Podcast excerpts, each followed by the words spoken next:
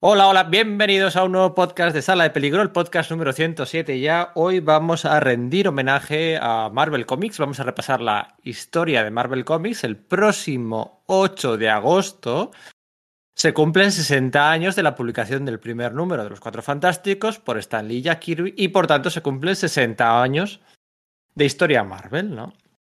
Entonces, de la misma forma que el año pasado aprovechamos eh, para repasar la historia de DC de una forma distinta, particular, pues vamos a repetir esa jugada con Marvel Comics. Vamos a hacer una especie de eh, top de clasificación de sus personalidades, personas, autores, editores, coloristas, dibujantes, eh, oficinistas eh, más importantes de la historia de Marvel para repasar la historia, ¿no? En pedacitos, por aquí, por allí. ¿Qué personas han sido las más importantes? que han dejado más, más marca, más huella en la editorial y en los aficionados, por lo tanto, en los cómics, en el imaginario colectivo de la Casa de las Ideas.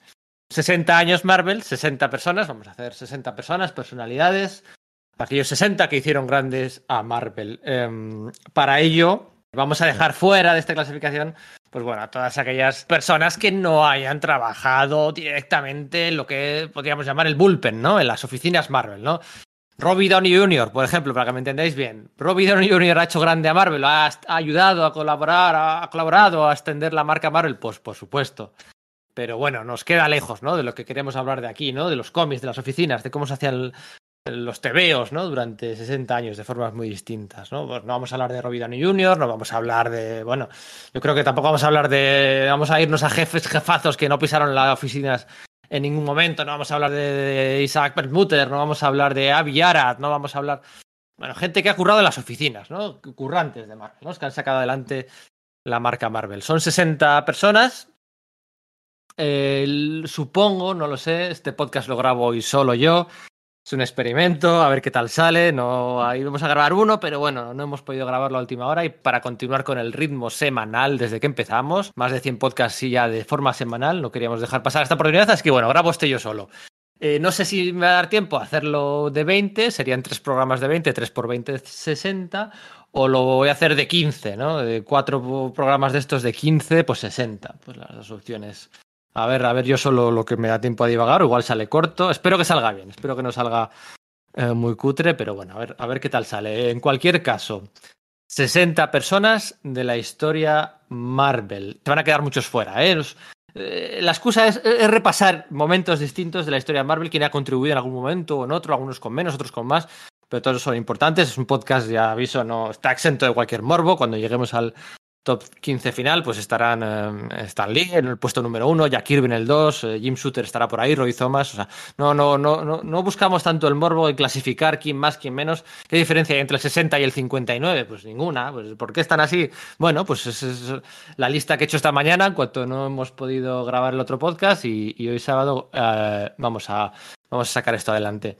60 personas de la historia Marvel, las 60 más importantes de la historia Marvel según Sala de Peligro. Mi nombre es Pedro Monge, este es el podcast de Sala de Peligro. Esperamos que sobreviváis a la experiencia.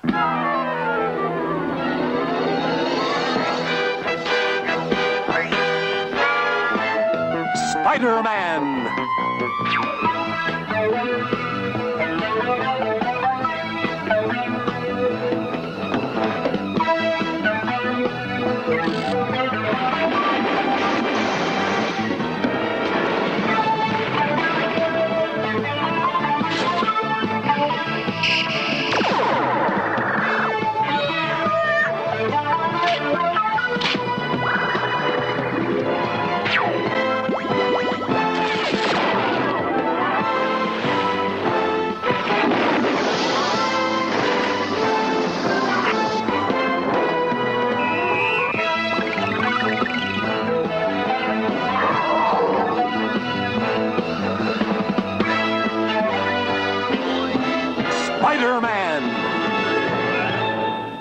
Venga, vamos allá. El número 60. El número 60 es el único que he estado diciendo hasta el último momento. A ver quién ponía. Tenía dos para elegir, dos de un perfil muy similar. Eh, y me quedo de esos dos, me quedo con Bob Budiansky. Bob Budiansky. ¿Quién es Bob Budiansky? El otro es Carl Potts. ¿eh? Carl, Potts se queda, pues mira, por, muy poquito se queda Carl Potts fuera de la editorial, una persona súper importante, ¿no? eh, pues para hacer a Punisher todo lo importante que es hoy en día. Es un fue editor de, Marvel durante, durante muchos años, durante más de 15 años, eh, descubridor de Arthur Adams, de John Bogdanove, de June Bridgman, de Jim Lee, de Mike Mignola, de Portacho, de Larry Stroman, de, bueno, bueno, Scott Williams, todos ellos se atribuyen a, que, a que fue Carl Potts el que, lo, el que lo descubrió, ¿no? Aquel lanzamiento de Punisher War Journal, con, con Jim Lee, eh, bueno, pues eh, la línea épica a mitad de los 90, pero Carl Potts no entra. El que sí que entra es Bob Budiansky, como decía. Bob Budiansky. ¿Quién es Bob Budiansky? Pues Bob Budiansky es, ahí es nada, editor, guionista, dibujante, algunas cositas Marvel, cuanto menos, e incluso colorista y entintador. Vamos, o sea, es que es un, un todoterreno Marvel. Bob Budiansky, ¿no? Bob Budiansky, de hecho, fue técnicamente fue editor en jefe de, de, Marvel Comics o director editorial, como se dice aquí en España. Eh, lo traduce Panini. Fue editor en jefe porque ya sabéis todos que entre el reinado de Tom DeFalco, que acaba uh, en el 93-94, y el reinado en solitario de Bujarras, Marvel dividió, eh, los jefazos de Marvel dividieron la empresa en cinco franquicias distintas casi como si quisieran venderlas por separado o licenciarlas. O yo que sé, cinco franquicias distintas con cinco directores editoriales distintos. ¿no? Estaba allí Bob Harras al frente de la franquicia de X-Men, estaba Bobby Chase, estaba Mark Gruenwald y estaba Carl Potts, el de la línea Epic, el que decíamos que decíamos antes, Mark Gruenwald de pues, la línea de Vengadores, Cuatro Fantásticos, Capitán América y demás. Y, y Bob Budiansky fue el elegido para dirigir la franquicia de Spider-Man. La franquicia de Spider-Man en uno de los momentos más enfarraosos, enrevesados y difíciles de la historia Marvel, ¿no? La saga del clon. Fue el encargado de minimizar daños y de poner carpetazo a la saga del clon, Bob Budiansky, ¿no? Editor en jefe, técnicamente, por aquel entonces, bueno, director editorial, había sido editor ejecutivo, bueno, pues había ascendido uh, muy, muy alto a la escala organizativa de Marvel Comics, ¿no?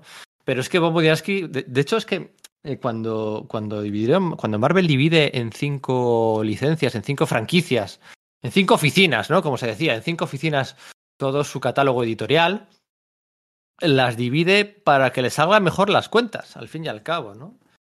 La franquicia de X-Men vendía muy bien, la de Spider-Man también vendía muy bien, y las otras, pues vendían nada, vendían poquísimo, mal, en un mercado en contracción después de los éxitos del 90, 91 y 92.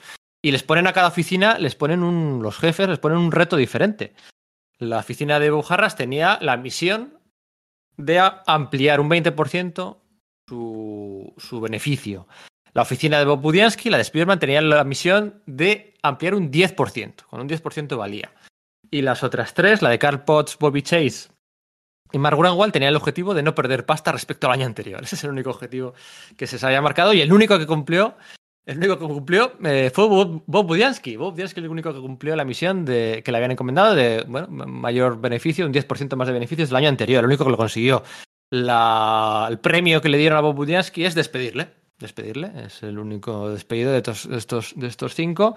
En aquel 6 de enero fatídico de la Marvel Comics de mitad de los 90, ¿eh? cuando el año pasado DC despidió a no sé cuánta gente. Bueno, no tiene nada que ver con el despido masivo que hubo en Marvel Comics en aquella contracción de la industria a mitad de los años 90. Pero Bob Budiansky es mucho más, Bob Budiansky es mucho más, seguramente todos os suene eh, esa doble, doble B, Bob Budiansky y Brett Blevins, B, B, B, B, doble B, WWE que se encargaron del Sleepwalker, aquella serie de 33 números de los años 90, del 91 al 94. Tenéis que echar un vistazo a los originales de Brett Blamings del Sleepwalker. ¿no? Aquí yo no recuerdo mismo Sonámbulo, supongo que se traduciría como Sonámbulo, un personaje que a mí me chiflaba cuando era pequeña, aparecía, aparecía en todas las series de invitados, en todas las series de Marvel para aumentar su cotización. Y hay unas páginas de Brett Blevins del número 1, 2 y 3 en blanco y negro, en unos originales que flipáis. ¿Qué flipáis? Porque, bueno, la faceta de Brett Blevins como guionista es importante, aparte de Sleepwalker, hizo alguna cosita de Capitán Britannia, Vengadores, muy puntuales, poca cosa.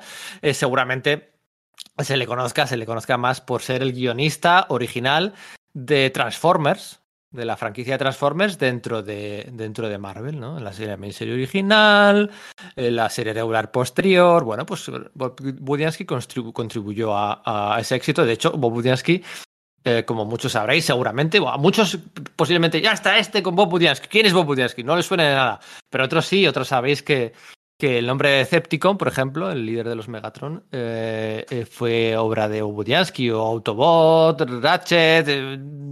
muchos los bautizó, los bautizó él. Otros fueron Larry Hama y compañía. Em, guionista, dibujante, hizo la última parte del Ghost Rider de Johnny Blaze. Eh, con su amigo, su buen amigo JM de Mateis, eh, como dibujante y como co-guionista. Y bueno, pues eh, realmente si está aquí, es la razón por la que está aquí es por, por, otra, por otra faceta, por otra faceta poco conocida de Bob Budiansky.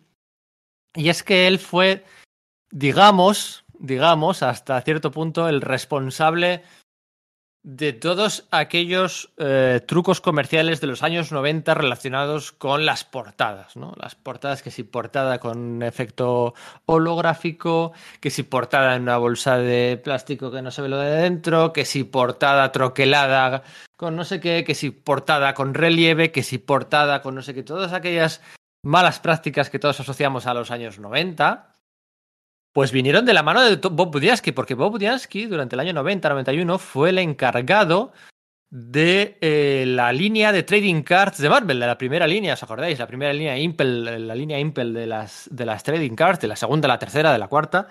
Y las trading cards, los, los, cromos, digamos, eh, lleva mucha ventaja a los cómics en esto de sacar cuartos, ¿no? Sacar cuartos, de todas las técnicas comerciales habidas y por haber, eh, para llamar la atención de los compradores pues eh, la, la, industria de las trading cards pues funcionaba muy bien, ¿no? Y a partir de ahí, de trabajar Bob Budiansky en eso, aprendió muchas de esas cosas que luego se fueron filtrando al resto de la editorial. O sea, cuando se dice que el segundo número más vendido de la historia de los Cuatro Fantásticos, repito, el segundo número más vendido de la historia de los Cuatro Fantásticos es el 375, que es el que tiene una portada con un fondo holográfico que aparecen todos con chaquetas, las chaquetas aquellas de los Cuatro Fantásticos. Aparece Johnny Storm como antorcha humana con una cazadora que tú dices, ¿por qué tendrá frío este hombre que tiene que llegar? Pues también la antorcha humana, con una cazadora, con una chaqueta de aquellas de, aquellos años. Y aquella portada holográfica con el 375 al medio aniversario. Eh, el segundo cómic más vendido de la historia de los Cuatro Fantásticos, pues, por ejemplo, por aquella portada, ¿no? O sea, con las portadas múltiples que encajaban unas con otras. Todo aquello, todo aquello entró por culpa, barra gracias, de Bob Budiansky en la oficina de, de, editores de, las trading cards, en la que colaboraba con. Mira, otra de las cosas por las que que es importante, ya me estoy alargando, es porque fue el mentor de Tom Brevoort. Tom Brevoort, un jovencísimo Tom Brevoort que entra a trabajar en el año 89 en Marvel. El 89, fíjate, desde el 89 hasta el 2021 está ahí. Eh, Tom Brevoort eh, acaba pues, eh, su beca de la universidad, tal, hace sus prácticas en Marvel y consiguen ficharle, ¿no? Consiguen ficharle consiguen que le fichen, mejor dicho, y eh, entra a trabajar con, con, con, con Bob Bunyansky en su oficina y entre los dos pues hacen todas estas líneas de, de, cartas que tanto funcionan, ¿no? Que luego se expanden. Ellos son los responsables de pues escribir los textos, ¿no? Escribir los textos de las cartas, de elegir las imágenes, de licenciarlas, de, de todo aquello. Así que bueno, pues Bob Budiansky eh, guionista, Transformers, Silver Walker, editor, editor en jefe de la franquicia de Spider-Man durante la saga del clon, vaya jaleo, pobre hombre, tuvo que apañarse ahí de todo, pues guionista también de eh, Príncipe Amor, eh, no sé, de algunos números de Vengadores, alguna cosilla suelta por aquí y por allí. Em, y sobre todo, pues eso, mentor de Tom Brevoort, y responsable de la, las trading cards. Fueron sustituidos, no os lo vais a creer, cuando le pasaron a cuando le pasaron a Bob Budiansky a um, editor en jefe de Spider-Man en el año 94, cuando se pira, bueno, se pira, le, quitan a Tom DeFalco de, del puesto. A que no adivinéis quién es el sustituto en el apartado de Trading Cards de Marvel en el año 94. Un tal Bill Gemas. Un tal Bill Gemas. Ya estaba allí, ¿eh? No era uno que llegó por casualidad luego años después a ser presidente y tal. No, no, no. Ya estaba allí metido, haciendo un ascenso meteórico con mucho hambre. Bill Gemas, por supuesto, estará más adelante en este top 60. No me enrollo más, vamos a pasar al número siguiente, al número 59. Y decía antes que muchos no sonará Bubudiansky, años 80, años 90 de Marvel.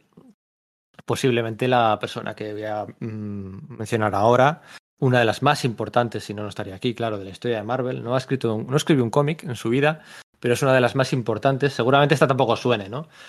Vamos a hablar de Carol Callis. ¿Quién es Carol Callis? Bueno, pues en Carol Callis es eh, la no es el puesto exacto, tendría que buscarlo. La verdad es que esto, este podcast está improvisado eh, completamente. La lista la he hecho a toda velocidad a la mañana y tenía muy claro que quería incluir a Carol Callis. El puesto pues será pues vicepresidenta de ventas del direct market, del mercado directo de los años 80 y 90. Es la, bueno, una de las jefas, una de las cabezas responsables, Carol Callis, una de las jefas del departamento de ventas de marketing, de marketing de Marvel, ¿no? Gracias a ella, el mercado, bueno, todos sabéis que empiezan a salir en los años 70 las primeras tiendas de cómic, ¿no? Más allá de los kioscos, de los grandes almacenes, empiezan a salir las primeras tiendas de cómic. Eso da lugar luego a las primeras convenciones de cómic y da lugar también a las primeras eh, publicaciones al mercado, mercado directo, ¿no? Y eso empieza a subir muy poquito, muy poquito hasta que estalla definitivamente y acapara por completo a la venta de kiosco marginal a principios de los 90. Bueno, pues hay una persona, Carol Callis, que es la, posiblemente la máxima responsable de la, del funcionamiento del mercado directo, ni Steve Geppi ni, ni Carol Callis, ¿no? Lo que pasa es que es un nombre que está muy tapado en la historia de Marvel porque al final las, las guerras internas dentro de la editorial entre la parte creativa y la parte comercial, pues como con, con cualquier empresa ¿eh? de hoy en día, la mía y la de todos, ¿no? Los, los que crean el producto y los que luego venden el producto siempre creen que tienen más mérito cada uno, ¿no? Eh, y los, los, editores, los guionistas pensaban que los cómics se vendían gracias a ellos, pero bueno, es, es, de alabar el trabajo de Carol Callis porque ella fue la que creó el mercado directo prácticamente ella solita. Eh, la parte que respecta a Marvel se decía que, pues por ejemplo, Fantagraphics vendía más cómics gracias a Carol Callis que al director de ventas de, de Fantagraphics. Y eso pasaba con muchas editoriales. Carol Callis, por ejemplo, cuando llega ella, ¿no? Que llega jovencísima, con, con 27 años, llega, llega a Marvel casi sin experiencia, y trabaja de asistente editora de eh, Mike Friedrich, que estaba por aquel entonces como responsable del director de ventas de la editorial. Mike Friedrich dura dos, dos, meses y ella se encuentra al percal y la nombran a ella directora de ventas, ¿no? Hasta el año 91, en el que, bueno, que Carol, Dalis, Carol Callis muere eh, con 35, 36 años de trabajo a la oficina, de trabajo a Marvel. Murió muy pronto eh, pero durante aquellos 10 años, pues toda la empresa cambió por completo. Eh, gracias a Carol Callis, pues antes los libreros pues recibían el típico, no, no es como ahora que hay el previos y demás, recibían un listado, la serie, el número de la serie y los autores de la serie. En una, en una hoja les cabían todos los autores y los, los cómics que, que, se iban a publicar ese mes, pero claro, los libreros, y pues bueno, pues compraban a, a, ciegas un poco por lo del mes anterior, ¿no? Y ya dijo, bueno, y si aquí en este cómic Spider-Man se pelea con el Doctor Octopus o aparece el Doctor Muerte invitado, pues igual hay que ponerlo en algún lado para incentivar las ventas, ¿no? y pues sí, pues sí, pues igual había que hacer eso, y, y era tan fácil como eso, ¿no? Un proto previews. Y bueno, las ventas subían como la espuma, las tiendas encontraron en ella un contacto en el que podían acudir para lo que fuera, eh, para fue muy lista. DC Comics se promocionaba en las páginas amarillas por aquel entonces. Y ya fue muy lista. Y lo que dijo, no, no, yo no quiero, yo me, me quito de las páginas amarillas, las páginas amarillas, el que se quiere, el que quiere, el que quiere una tienda de cómics y el que va a buscar una tienda de cómics a las, páginas amarillas es porque quiere una tienda de cómics. No hay que publicitarse en otros lados, en otro tipo de y entonces eh, eh, acordó con todas las tiendas de Estados Unidos, las tiendas especializadas, que si ponían un personaje Marvel en el rótulo, en el rótulo de su tienda, el rótulo, la fotografía, metían un personaje Marvel, ella les pagaba el cartel. Entonces, truquitos por aquí, por allá, stands comerciales, eh, darle una vuelta a las Comic Cons también era muy importante. Y bueno, pues eh, la verdad es que, que, amiga de la infancia de Paul Dini, contrató a Kurbusiek eh, como asistente editor suyo en, la, el departamento de ventas. Todo el mundo sabéis que Kurbusiek empezó haciendo sus pinitos eh, la industria como director de, eh, corresponsable de ventas. Contrató a Peter David también para, para ellos, se las sabían todas los dos. Eh, la famosa reunión en la que Walter Simonson, aquella fa famosa reunión, ¿no? En la que Walter Simonson acude a, a Kurt Busiek a preguntarle, oye, estoy pensando eh, meter unos nuevos cuatro fantásticos, eh, eh, meter a Spider-Man en un episodio de cameo en los cuatro fantásticos. ¿Cómo creéis que esto incentivará las ventas? Y le dijo Kurbusik, pues si metes a, los a Spider-Man tienes que meter también a Hulk, Lobezno y Punisher, que entonces ya, bueno, las ventas irán por los aires, ¿no? Porque ellos tenían, sabían qué personajes eran los que más vendían. Es que la perspectiva de hoy en día, pues sí, todo es fácil saber lo que vendía, pero lo sabían muy poquitos por aquel entonces. Y Walter Simonson dijo, ah, pues mira, sí, sí, sí, sí. Luego a Arthur Adams no le gustaba Punisher y metieron al motorista fantasma, ¿no? Pues aquella famosa reunión entre Kurt Busiek y Walter Simonson se dio en el despacho de Carol Callis, eh, responsable de ventas, ¿no? Y bueno, pues eh, solo hay que ver cómo, cómo fue su, su reacción a, su muerte, ¿no? O sea, eh, bueno, no os podéis ni imaginar la, reacción de Paul Levitz, la reacción de DC, la reacción de las páginas de. Bueno, Steve Geppi, el, el, famoso Steve Geppi, el. Em, de, lo diré, el, responsable máximo de Diamond, eh, se, hacían elogios a ella, o sea, fundamental para ella, ¿no? Eh, este Mike Richardson, que empezó, el, jefazo de Dark Horse, que empezó como, bueno, pues como todo el mundo, ¿no? Una tienda especializada, tal, o sea que recibió una ayuda de, Carol Callis impresionante y le está eternamente agradecido las, eh, las ¿cómo se dice? Las eulogías, ¿no? Los, los, se publica después cuando muere alguien, pues flipas todo el mundo deshaciéndose en elogios. Terry, Stewart, el presidente de Marvel, reservando un hotel para celebrar la despedida.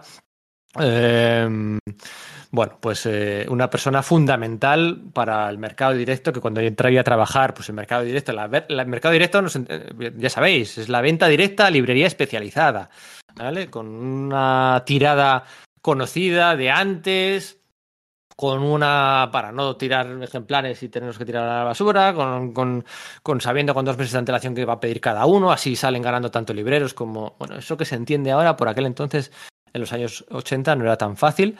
El, el papel de Carol Callis, pues cuando llega, pues el mercado directo era un 15% de ventas y acabó siendo, cuando ella muere, pues el mercado directo era un 90-95% de las ventas de la, de la editorial. Fue ella la máximo responsable de que Marvel no cometiera el suicidio de mm, ella y Tom DeFalco. ¿eh? Hay, que, hay, que, hay que decir que entre los dos, el suicidio de comprar su propia distribuidora, lo que pasó un par de años, eh, tres años después de su muerte, el Eurus World en el 95, eh, para distribuirse a sí mismo. Eso no ocurrió cuando era Carol la, la vicepresidenta. Es que le crearon un puesto a ella, vicepresidenta, directora de ventas o algo así. Tenía un futuro en Marvel prometedor, se fue con 36 años en cuanto se fue, pues mira, en cuanto falleció, pues Marvel cometió la estupidez de, de comprar la distribuidora y luego pasó lo que pasó, todos sabemos lo que pasó, ¿no? Por cierto, antes de que se me olvide, antes de pasar al siguiente, esperamos un segundo. El marido, el marido, el esposo de Carol Kalish, era Richard Howell. ¿Quién es Richard Howell? Bueno, pues quizá no entra para los 60 mejores, pero Richard Howell, eh, dibujante clásico también de Marvel, eh, es eh, seguramente ahora pues estará más de moda que nunca porque fue él el que junto a Steven Englehart realizó la serie limitada o la más que serie La Visión y la Bruja Escarlata en el 85-86, ¿no? Con Cristal, con Mercurio, en la que se queda embarazada, ¿no? Hizo algunas cosillas más, Marvel, Coin Presents, algo de El Puño de Hierro y, Luke Cage y, demás. Em, pero sí que hizo, cosas en, Marvel. Richard Howell, de hecho, es, que eh, Sí, de hecho es que estaba pensando, esto, lo acaba de editar Panini. Lo acaba de editar Panini este mes de junio o, mayo, en junio, el, con un pelín de retraso respecto a la serie de televisión, pero ha editado el, en, un tomo, en un tomo los, los 12 episodios de Vision and the Scarlet Witch.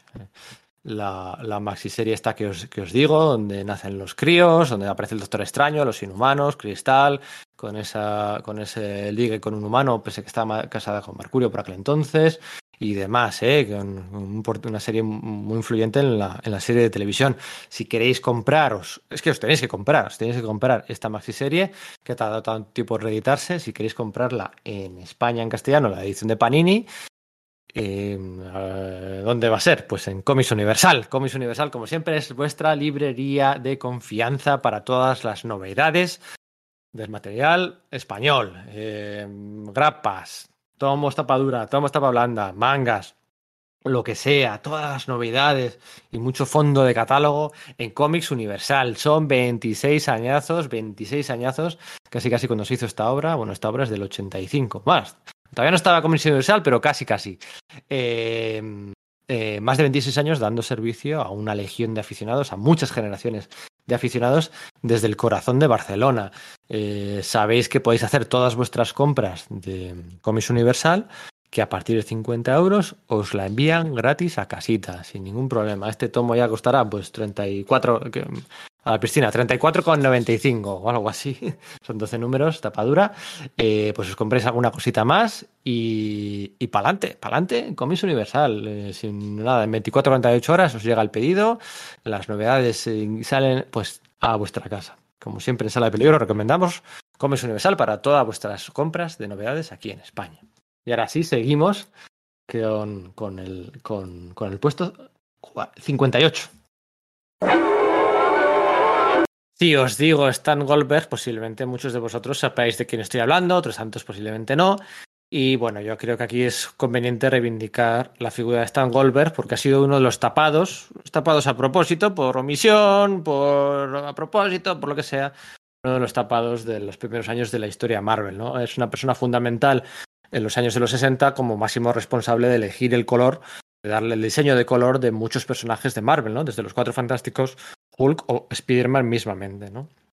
El trabajo de los coloristas, eh, bueno, pues es cierto que no, no, no recibe todo el crédito que, se merece en la actualidad, pues imaginaos en los años 60. ¿no? Este es un, un Currela, eh, Stan Goldberg, que bueno, pues trabajó para Archie, trabajó para Marvel, trabajó para Atlas, ya estaba trabajando para Marvel antes de llamarse Marvel. Y aunque hizo algunas historias también como dibujante, las menos, las menos, algo de Patsy por aquí y demás, lo cierto es que Stan Goldberg, pues bueno, es el, el, el responsable de la identidad visual de muchos de los iconos Marvel, ¿no? Es tan co-creador como, como los demás.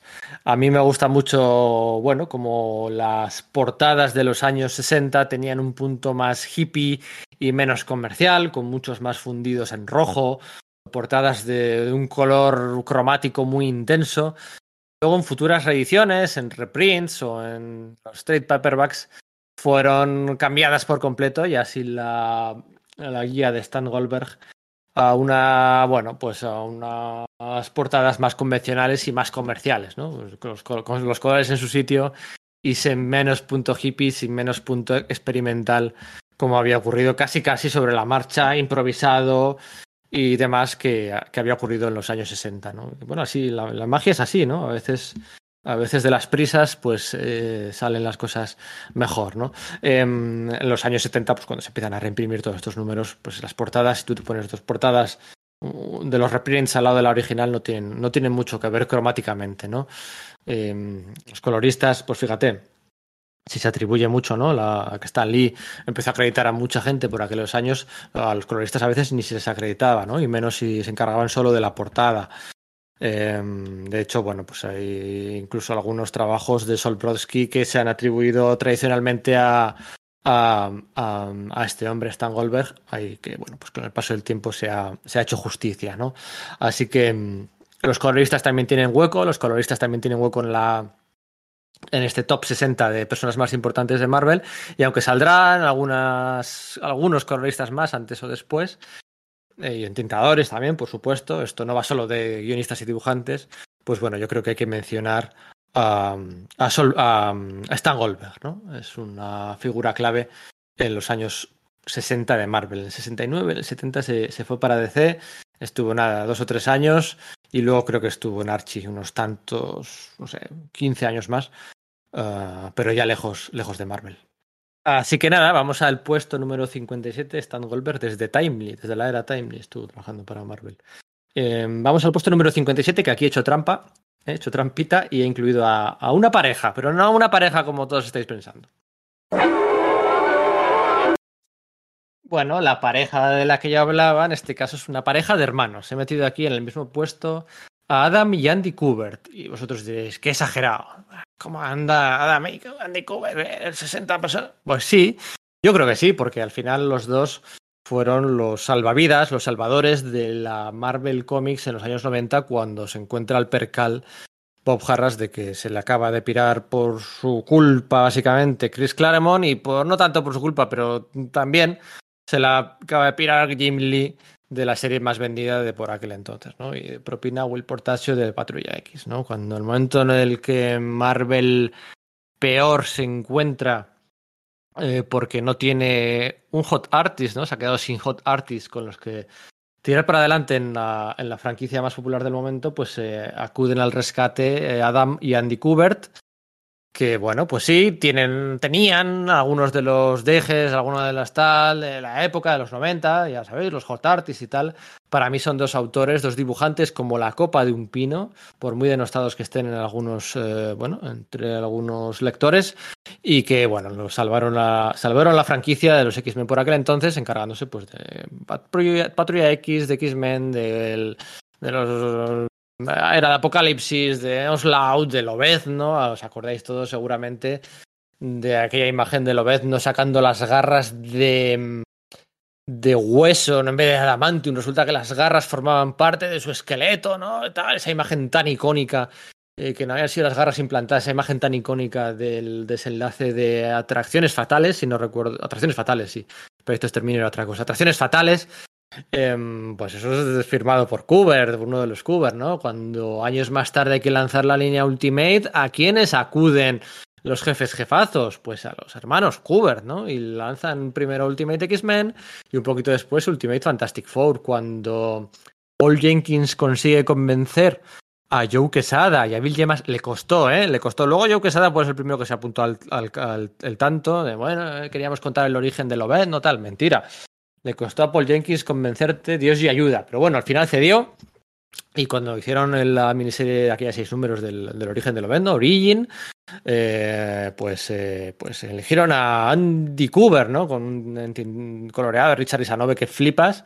Cuando oye, traen, a Marvel a, Neil Gaiman en el 2003, eh, bueno, ¿a qué dibujante le pondremos que esté a su altura, no? ¿A qué para uno de estos proyectos? Pues ponen a Andy Cooper también para Marvel 1602 que es una, es una delicia. Por cierto, Marvel 1602 eh, en teoría era un universo alternativo, pero lo cierto es que lo cierto es que Marvel 1602 engrana con el universo tradicional, con la continuidad tradicional oficial. Y al final de Marvel 1602, el Nick Furia de Marvel, de Marvel 1602, ese Nick Furia de ese universo alternativo, acaba eh, por uh, triple triple y medio de viajes temporales, acaba en el universo 616. No se la ha vuelto a ver, pero ahora mismo hay un, Nick Furia eh, extra, o ya no sé si el original dónde está, pero hay un Nick Furia extra en la continuidad oficial de, Marvel.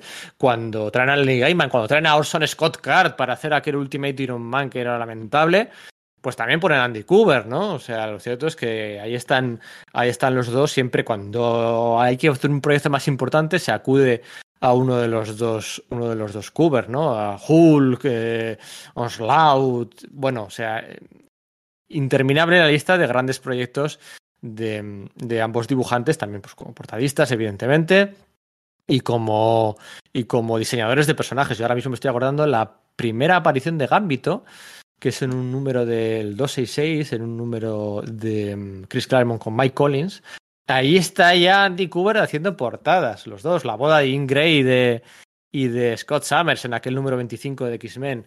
Bueno, definitivamente los dos salvadores junto a Scott Lobdell y Fabián Icieza, que tendréis que esperar para ver si están en este top 60. Eh, los dos salvadores de la, de la Marvel de los 90, post Claremont, post Éxodo Image Comics, y luego pues dos grandes estrellas distintas, muy distintas. A mí me gusta mucho Adam Kubert, eh, esos contrapicados que mete, esas perspectivas, esos cambios del punto de cámara, mm, a veces se le va, se le va, es cierto, que a veces son muy forzados, pero lo intenta como el que más. Adam Kubert ahora escribiendo, dibujando la serie de Lobezno, de vuelta en Marvel, eh, como Adam Kubert eh, parece como cacho más en Marvel que, que Andy, ¿no? Que se lo pasa mejor dibujando a Batman en la distinguida competencia. Pero los dos un talento como la Copa de un Pino y tendrían que estar, para mí, sí o sí. Bueno, puesto 57, un puesto elevado quizá, pero tenían que estar aquí sí o sí los dos, los hermanos Kubert, los hijos de Joe Kubert. Y en el puesto número 56 Pues en el puesto número 56 he puesto a Larry Lieber, al hermano de Stan Lee. ¿Eh? ¿Vale? No quería dejar pasar la oportunidad de mencionar a Larry Lieber porque yo creo que tiene su cuota de, importancia justa en la historia de Marvel, ¿no? Uh, se suele pensar, por error, que los primeros años de Marvel eran todo Stan Lee, Jack Kirby y, y Steve Ditko, ¿no? Y hasta que no vuelve, hasta que no fichan a Roy Thomas o un Romita Senior o John Buscema años más tarde, ¿no? Pues no hay una sangre nueva en la editorial y tal. Y eso es mentira. Realmente en los, primeros años Marvel son cuatro los dibujantes, prácticamente, que hacen todo. O sea, además de Jack Kirby y, Steve Ditko también están allí. Don Heck, por mucho que nos, nos criticado por su, por su bueno, su estilo más acartonado, por sus figuras más rígidas y demás, pues Don Heck estaba allí. Y estaba Dick Ayer también allí, y que no se nos olvide. Y luego había otro guionista, o sea, no es Roy Thomas el segundo guionista del estreno, no, no, había otro guionista que estaba en muchos lados, que es Larry Lieber. Y Larry Lieber, al fin y al cabo, es co-creador de Jane Foster, co-creador de Iron Man, co-creador de Loki, co-creador de Thor, co-creador de Han Pym, co-creador de. Si queréis, sigo. Co-creador de Groot, por cierto. Eh, Groot, eh, publicado muy poquito antes del primer número de los Cuatro Fantásticos, es de una historia que viene de. De eh, co-guionizada por, por Larry Lieber. Así que bueno, yo creo que, que es justo que Larry Lieber, co-creador y guionista de muchos de muchos cómics Marvel. O sea, no digo creador y luego desaparece. No, no, no. Co-creador, ¿vale? Hizo, bueno, Journey of Mystery, Raw High Heat, hizo un montón de historias de, de, la editorial de por aquellos años, en los que, bueno, además eh, sirve para poner en contraste otra, bueno, pues otra de las teorías, ¿no? En las que se suele, una, teoría bastante habitual en la que se suele um, eh, tildar, como lo digo, se suele acusar a Stan Lee de ser un aprovechado, ¿no? A Stan Lee, bueno, un aprovechado, un aprovechado no, que tuvo un enchufe familiar, pero bueno, es el mismo enchufe que tuvo Larry Lieber, pero luego uno brilló y otro no. Eh, bueno, pues igual Stan Lee tenía algo más de carisma, de imaginación, de dotes de mando, de mando, de mano izquierda, de mano derecha y de un punto de suerte que Larry Lieber eh, tuvieron el mismo enchufismo, podían tener la misma eh, peloteo por parte de, Martin Goodman, pero lo cierto es que uno funcionó y otro no. Y no es que Larry Lieber no tuviera oportunidades, porque Larry Lieber fue nombrado por Martin Goodman editor en jefe. ¿Qué pasa que esta frase que acabo de decir tiene trampa? ¿eh? Martin Goodman nombró a Larry Lieber editor en jefe de Atlas, de Atlas Comics, ¿eh? que ya sabéis que no, no de Marvel. Le nombró en Atlas cuando, cuando Martin Goodman se vende por una millonada eh, Marvel Comics en el año 69. Se queda un 69-70, se queda un par de años más como, como responsable máximo, ya sabéis, es típico, ¿eh? el que trabaja en grandes corporaciones multinacionales. Esto lo habrá experimentado en sus carnes, que bueno, te venden la empresa, te han vendido, pero tu jefe sigue siendo el mismo, ¿no? Porque se suele estar un par de añitos, un año normalmente de transición, dos años. Y ahí, pues en aquellos dos años, cuando Martin Goodman vende, vende a Cadence eh, la editorial Marvel, pues se queda un par de años intentando, intentando que su hijo Chip, Chip Goodman, sea el editor en jefe de la editorial. Chip Goodman no es una persona muy carismática, no era una persona con, mucha inteligencia de mando, es una persona, era una persona muy tímida, además muy tímida. El otro día me enteré que solo existe una foto de Chip Goodman y al final pues no, se, no fue elegido, ¿no? No fue elegido como editor en jefe, fue Stan Lee, a pesar de las promesas eh, que le habían hecho a Martin Goodman y Martin Goodman un poco por despecho y un poco porque le sobraba la pasta y el tiempo libre, pues funda Atlas, ¿no? Funda Atlas, una editorial con la que competir con Marvel, pues bueno, pues con, haciendo lo que él mejor sabe, ¿no? Publicar y hacer cómics, ¿no? Y en Atlas, eh, Martin Goodman ficha a Jeff Robin como editor en jefe y como editor en jefe también ficha a eh, Larry Lieber. Larry Lieber, es una editorial, Martin Goodman con todo el dinero, Larry Lieber ahí al frente y tal. Lo que pasa es que ahí se equivocó, yo creo que no, es, no es propio de Martin Goodman, porque es un tipo con mucho oficio, con mucha experiencia, y nombró a Jeff Robin, que venía de Warren, que venía de las editoriales Blanco y Negro le nombró a Jeff Robin como eh, director editorial de la parte en color, de los cómics en color, y a, Larry Lieber le, nom le, nombró director editorial de las magazines en blanco y negro, ¿no? En vez de al revés, ¿no? Larry Lieber era el que tenía experiencia, experiencia en color, eh, Jeff Robin en blanco y negro y lo hizo al revés, ¿no? Y bueno, aquello no salió muy bien, es cierto que no salió muy bien porque los primeros productos de Atlas fueron Atlas en el año 74, ¿eh? Eh, fueron uh, unos productos muy indies, muy cercanos al indie, muy experimentales, con algunos eh, viola, violaciones, asesina, héroes asesina, asesinando a niños, consumiendo drogas. O sea, era un poco raro todo aquello. Dijo Martin Goodman, ¿eh? ¿qué está pasando aquí? ¿Qué está pasando aquí? Que esto no vende. Eh, eh, vamos a hacer, vamos a marvelizar Atlas, ¿no?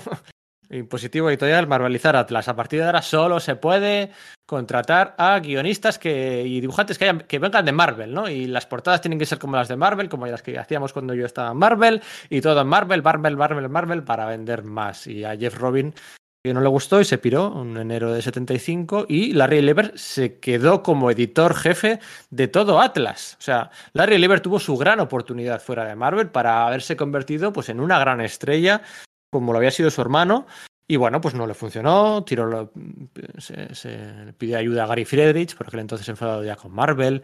La verdad que algún día podríamos hacer un podcast de, de Atlas, porque es muy interesante la historia de Atlas, como Neil, Neil, Adams utilizó esa oportunidad para aprovechar. Uh, es, un, es, un, hecho histórico, ¿no? Al final, eh, la, las mayores libertades, los mayores derechos eh, como creadores, la devolución de páginas, un mayor um, precio por página a los autores, la devolución de los orígenes que decía, lo, lo, los derechos de co-creación de los personajes. Todo aquello entró a la industria gracias a Atlas, ¿no? Porque Atlas estaba desesperado, buscaba autores para sus proyectos y la única forma que tuvo de captar el talento fue ofreciendo mejores condiciones que nadie, ¿no? Y a él, Neil Adams le sabió, le supo, le sabió, que digo, le supo comer la tostada muy bien a Martin Goodman, que le escuchaba todo lo que decía, y aquellas condiciones de Atlas pues sirvieron luego pues para que Kirby y compañía pues eh, se beneficiaran, se beneficiaran de ellos. Y Larry Lieber pues la pues duró poquito más, eh, duró poquito más, porque porque bueno, pues eh, Atlas cerró yo creo que al año, año y medio de, de, empezar, ¿no?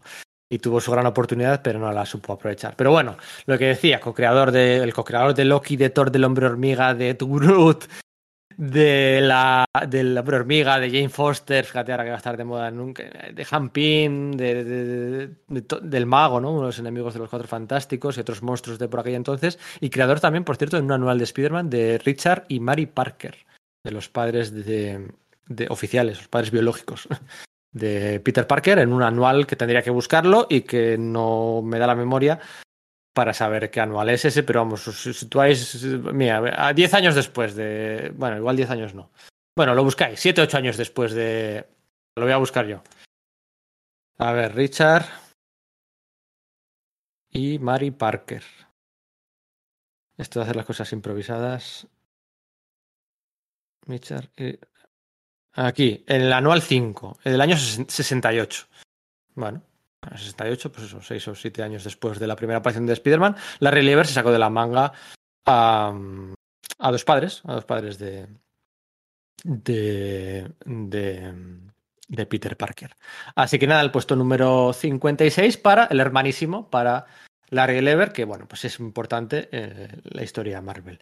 El siglo XX, de principios del siglo XX, de principios de Marvel Comics, vamos a viajar a, bueno, pues a este siglo, ¿no? El primer, yo creo que es, bueno, los Cooper también son de este siglo. Vamos a viajar al puesto número 55. Bueno, vamos a hablar de Stephen Walker, de Steve Walker, uno de los tipos más divertidos, la verdad, en redes sociales que, está asociado a Marvel Comics, eh, al que todos conoceréis seguramente por su etapa como editor de Spider-Man, el Brand New Day. Después del mefistazo, Marvel Comics, Joe Quesada en persona, contrata a Stephen Walker para dirigir eh, la franquicia de Spider-Man en unos años muy, muy polémicos. Ahora se nos ha olvidado ya, pero la turra con no volveré a leer Spider-Man, no volveré a leer Spider-Man hasta que deshagan el mefistazo, no volveré a leer Spider-Man en la vida. La turra que hubo en aquellos años fue impresionante. Así que Stephen Walker, pues se comió un marrón, iba a decir sin quererlo, pero la verdad es que él sabía dónde se metía. Y es que cuando ficha, ficha, ficha de DC, ficha de DC para, para encargarse de este relanzamiento, porque bueno, en DC estaba brillando con luz propia, Recientemente había brillado con luz propia en la serie 52, en la serie semanal aquella, pues con cuatro guionistas, con tal, como una serie semanal. Y aunque había hecho Aquaman, mucho, había hecho muchos, una edición muy buena, muchos títulos, eh, junto a Peter Tomás y, y, demás. Y le fichan en Marvel para hacer lo mismo. Una serie no era semanal, era tres veces al mes, Tres semanas del mes, otra no. Una serie, pues, lo que hacían era juntar antes del Brand New Day, era una de las épocas en las que había. Spider-Man tenía tres series: Amazing, el, el Spectacular, o el Friendly Neighborhood, o quien fuera, no me acuerdo. Eh, y lo que hicieron fue pues, hacer tres números de Amazing. Pues que, la que más vendía, pues, pues sí, pues lo normal. Tres números de Amazing y así la serie, la gente sabía qué serie comprar y no se despistaba, ¿no? Y entonces fue, bueno, fue suya la decisión. Fichar a Dan Slott, Mark Guggenheim, Zeb Wells y Bob Gale. Eh, el dibujante es Steve McNiven. Había dibujantes buenos. Estaba Steve McNiven. Estaba Chris Bacalo, no me acuerdo. Y luego había otros como Salvador La Roca y demás. Eh, el primer año es cierto que a mí no se me hace bola. Hay muchos, eh, bueno, hay muchos conceptos que están bien, pero otros tantos, todos, generalmente todos los conceptos buenos eh, se esforzaron demasiado en que bueno, Jackpot aquella, eh, se esforzaron la, la novia Carly Cooper, se esforzaron demasiado en que nos gustaran y no acababa de funcionar del todo, ¿no? Luego empezó a, a refrescar el equipo eh, creativo y empezó a entrar gente como Joe Kelly, como Fred Valente, como Mark Wade y dibujantes como Marcos Martín, Javier Rodríguez, Marco Checheto, hizo alguna cosilla también, John Romita Jr. le trajeron de vuelta para, para salvar un poco la, la, colección, Phil Jiménez, se me había olvidado antes. Bueno, bien, eh, una etapa que duró unos 100 números, en la que, bueno, pues él eh, se comió muchos marrones, una persona muy importante, y llevó a Spider-Man hasta la etapa de Superior Spider-Man, ¿no? Ahí tomó el relevo de. Ahí se salió de la, de la serie eh, y de la rama. De la rama comiquera, ¿no? Porque en 2014 Stephen Walker se convirtió en el vicepresidente de animación de la división de Marvel TV. ¿eh? Acordaos que Marvel TV y Marvel Comics, eh, Marvel Cine iban muy, muy, muy, muy, muy independientes por aquel entonces. Ahora, en teoría, las dos divisiones están bajo el mando único de Kevin Feige. Ha habido ahí unos. un reino de taifas bastante eh, interesante durante aquellos años. Jeff Loeb, Kevin Feige, bueno. Eh, y bueno, pues eh, también responsable de desarrollar el Avengers Assemble que a mí tanto me disgustó porque se cargó al, a la serie de, dibujos animados de la de el Avengers Earth Mighty Heroes. También es el que hizo Agents of Smash, la serie de Hulk, el Ultimate Spider-Man. Bueno, pues estuvo, estuvo unos años como eh, vicepresidente de animación. O sea, es que no está nada mal de la, de la eh, rama de Marvel Televisión. Y luego, pues además de el, el, relevo, por cierto, el relevo de la franquicia de Spider-Man se habla muy poquito de él, se habla un poquito de él, no, no ha entrado en este top 60, se habla un poquito de él, eh, pero bueno, a mí es un editor que me, me, gusta mucho, su forma de trabajar que tiene, y es Nick Love, Lo, Nick Lowe. Eh, dentro de unos añitos, cuando, igual no tantos, cuando Cebulski deje de ser editor en jefe de Marvel, lo será Nick Lowe. Eh, lo oísteis aquí primero, ¿vale? Lo oísteis aquí primero, en los podcasts de Sala de Peligro. Eh, además de la parte de televisión y de la parte de Amazing Spider-Man de Brand New Day, de todo el pollo aquel del Superior Spider-Man, de que se Octopus y tal y no sé qué, también editó muchas otras series, como el Daredevil. ¿Os sonará? Quizá os suene el Daredevil de Mark Wade, Pablo Rivera, Marcos Martín, Javier Rodríguez, Chris Samney, Miss Marvel, ¿eh? con Sana Matt, Cierto ojo de halcón de Matt Fraction y David Aja también salió de su oficina, os sonará. La Capitana Marvel de Kelly Sue de, Kelly Sue de Koenig también os sonará. Todas estas series salieron de la oficina de Stephen Walker. Tenía una sensibilidad distinta, más cercana al indie, con unos artistas también más cercanos al indie, menos, menos pijameros, por decirlo de alguna forma rápida, que no es del todo precisa, pero bueno, ya se me entiende. Y bueno, pues mm, yo creo que, que, es justo que si uno de los editores de los últimos años de Marvel, pues del siglo XX, ¿no? Eh, eh, hay otros, ¿no? Tom Brevoort, Axel Alonso, eso saldrá más adelante, por supuesto. Eh, eh, tienen que estar aquí Stephen Walker por para pilotar esa nave arácnida durante los años más difíciles que se recuerdan, pues tiene que estar aquí. Además, un tipo con mucho sentido del humor. Es muy difícil eh, encontrar a alguien que hable mal de Stephen Walker. Y sí o sí tiene que estar en la lista, en el puesto número 55 de los 60 personalidades más importantes de la historia de Marvel. Vamos con el número 54. Este tiene que sonar. Vamos a hablar de Sal Brodsky. Em, decía antes, ¿no? En los primeros años de Marvel, principalmente eran Jack Lee. Uy, Jack Lee. Esto, esto de hacerlo solo. Em, eran Stan Lee y, eh, Larry Lieber, Jack Kirby de Cayer, Don Heck Steve Ditko. Principalmente el color corría a cuenta de Stan Goldberg, pero también había otra persona por allí que era Sal Brodsky. También estaba Florence Steinberg, la secretaria de Stan Lee, eh, que yo creo que se agranda un poco más su leyenda porque, bueno, pues porque junto a Mary Severin era una de las dos mujeres de la editorial por aquel entonces, pero lo cierto es que Florence Steinberg, la secretaria de Stan Lee, como decía, eh, salió enseguida de la editorial. En el año, 90, el año 66-67 ya no estaba en la editorial, creo que fundó ya su propia editorial de cómics y demás. Bueno, Florence Steinberg se ha quedado en el, en el puesto, no sé, al final, puesto en el puesto 70, una cosa así. Eh, no, no, por justicia no me entraba Flo Steinberg, ¿eh? pero sí que merece una mención. Sol Brodsky. El... No hagáis caso a la Wikipedia, lo que pone el número uno de los cuatro fantásticos, no se sabe quién lo entintó.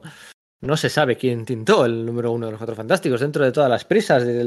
Cuando se intentan atribuir eh, méritos, pues es que lo cierto es que no se sabe mm, la misa a la mitad, ¿no? No se sabe quién intentó el número uno, no se sabe quién intentó el número dos, eh, y durante muchos años no se supo que nadie había entintado el número 3 y, varios otros, ¿no? Y ese fue Solbrowski. Se supo posteriormente que Solbrowski había entintado varios de los números iniciales de los cuatro fantásticos. Eh, Solbrowski, para que lo entendáis fácilmente, es eh, era la mano derecha de Stan Lee.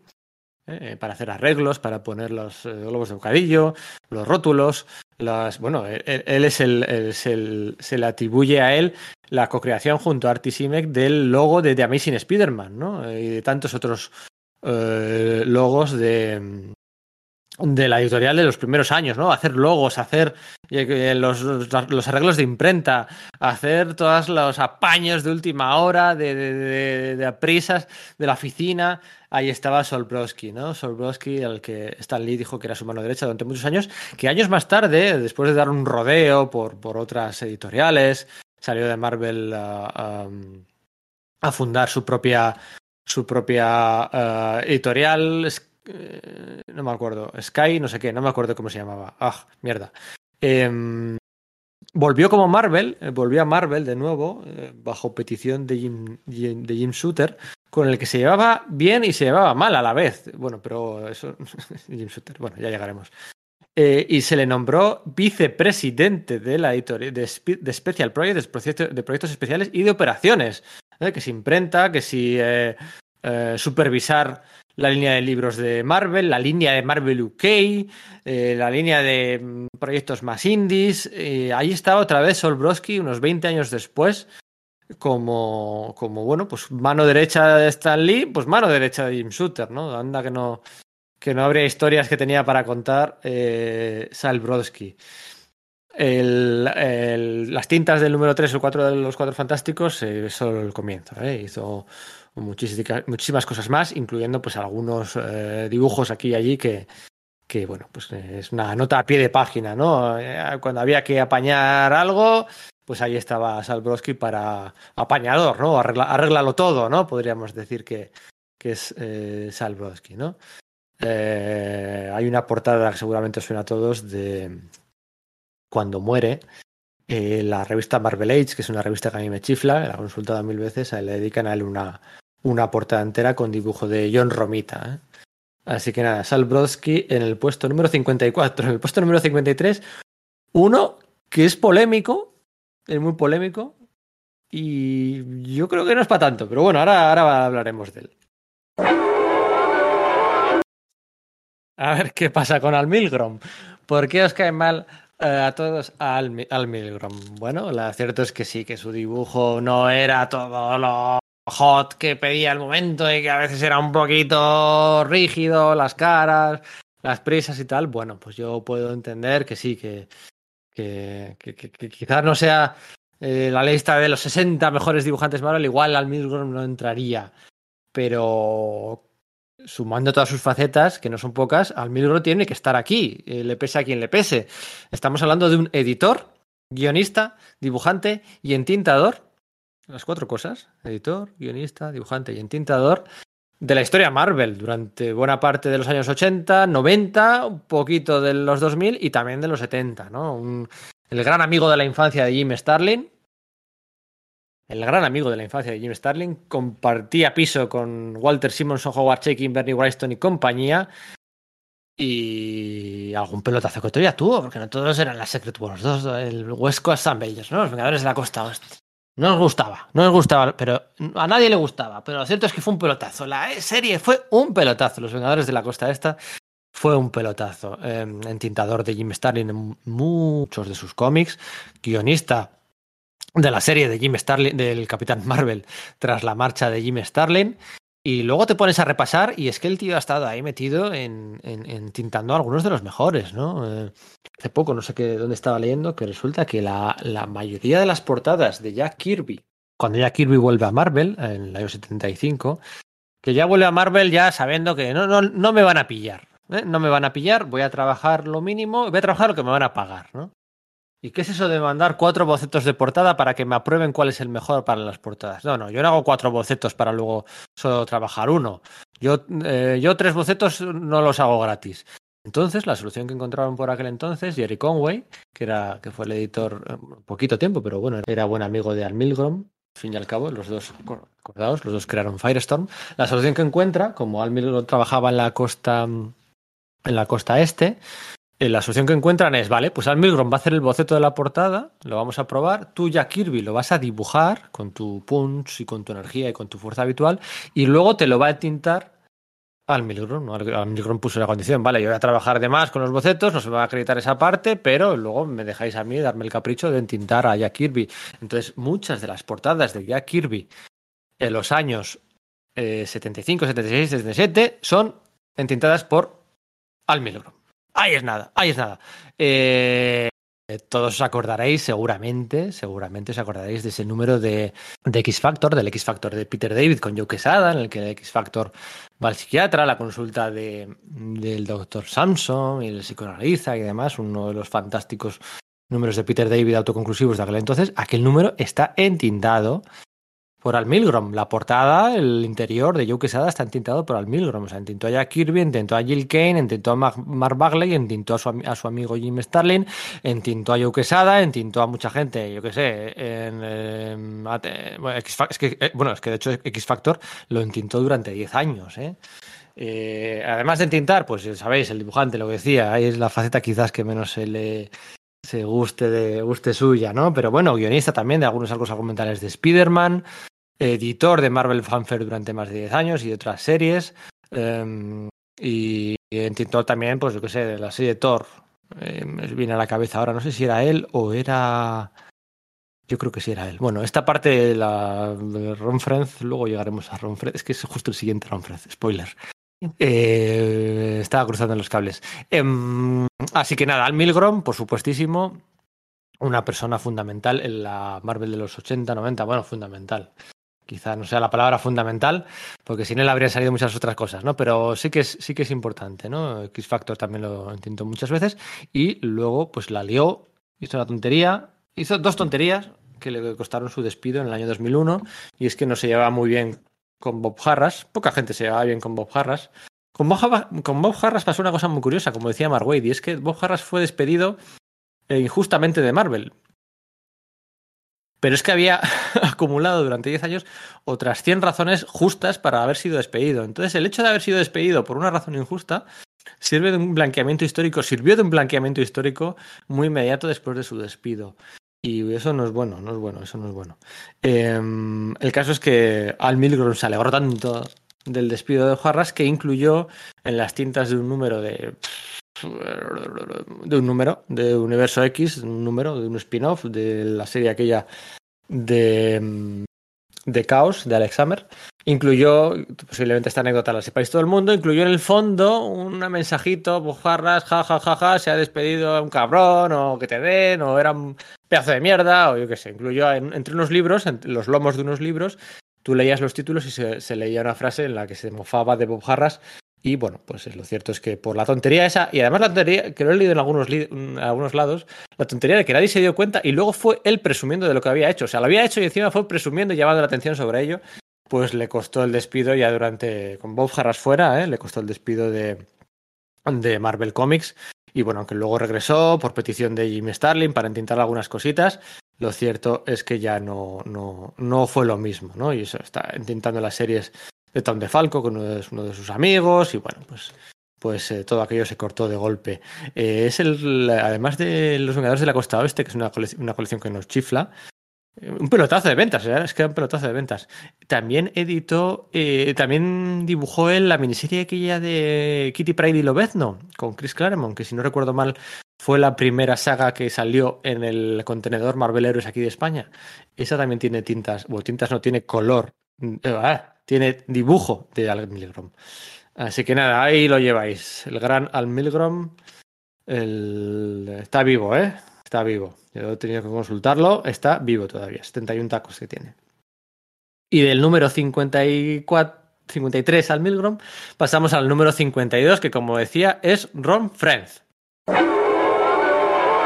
Lo decía hace poco en un podcast, en el podcast de Roger Stern. Em, en Marvel, lo repito, en Marvel ha habido muchos herederos del estilo de Jack Kirby. Ha habido muchos herederos no tantos, del estilo de Steve Ditko y ha, dicho, ha habido muchos herederos del estilo de John Buscema. Otro día podemos hablar de si hay escuela John Buscema y escuela de Adams, es la misma escuela de Buscema y la de Adams. Bueno, eh, en cualquier caso, si hay muchos herederos de Kirby, muchos herederos de Ditko y muchos herederos, de John Buscema, lo cierto es que no hay ningún heredero mejor de los tres estilos juntos no hay ningún dibujante mejor en la historia de Marvel que haya sabido compaginar los tres estilos y aún así dándole un estilo propio a Ron Frenz, a Marvel como Ron Frenz. ¿Vale? Eh, un dibujante fundamental, súper asociado con la figura generalmente de Tom DeFalco, con la que ha escrito muchas series, Thor, por ejemplo. Eh, luego muchas del, de la línea que hay MC2, eh, Spider-Man también con Tom DeFalco, es, una, es un, un currela, un dibujante con mucha calidad. Eh, se van a quedar fuera muchos dibujantes de esta lista, porque al final 60, pues entre 20 y 20 no caben todos. Pero Ron Fred sí, porque yo creo que tiene, tiene mucha importancia. Fue el que dibujó el primer cómic de Spider-Man en el que aparecía el traje negro. Hablo dibujó el primer cómic, no creó el traje negro, tampoco lo creó Mike Zeck, ni lo creó el sustituto de Zeck en Secret Wars, eh, Bob Lighton. No, es un, ya sabes que la creación del traje negro eh, Spider-Man era una carta que mandó un lector a la editorial ofreciendo su idea. Al principio la querían, luego no, luego sí. Y bueno, pues el caso es que cronológicamente, dentro de la continuidad Marvel, no es la primera aparición, pero sí cronológicamente, dentro del orden de publicación, el traje negro eh, de Spider-Man eh, lo dibujó por primera vez Ron Fred. Bueno, las cartas de protesta que llegaron aquel verano del 84 a, no, verano no, sí, verano del 84 a Marvel Comics para pedir el regreso del traje eh, rojo y azul, bueno, impresionantes, impresionantes. Um, dibujó con Roger Stern, ya lo hablamos el otro día, el, el, chico que coleccionaba TVOs, ¿no? Con un entintado de Terry Austin brutal, brutal, le sentaba de lujo. Eh, y lo cierto es que, bueno, pues su etapa en Spider-Man, en la que en principio llegó como sustituto provisional de John Romita Jr., pues se quedó unos cuantos años, dos o tres años. Eh, es, una, es una delicia, ¿no? Eh, hizo Thor, hizo, canalizando su Jack Kirby interior, hizo Thor y estuvo, poquito, estuvo poco tiempo más en Marvel, ¿no? hizo, hizo muchos trabajos más, es creador de Silver Sable, por ejemplo, un personaje que a mí me chiflaba de pequeño, eh, creo que de, Puma también, otro personaje que a mí me chiflaba por los números que a mí me tocó leer. Pero lo cierto es que eh, en aquellos años ya post-shooter, en los que Tom DeFalco, su gran, eh, su gran amigo y colaborador, eh, fue nombrado como editor en jefe de Marvel, le ponía unas ganas a las portadas, le ponía unas ganas a todo el trabajo que hacía.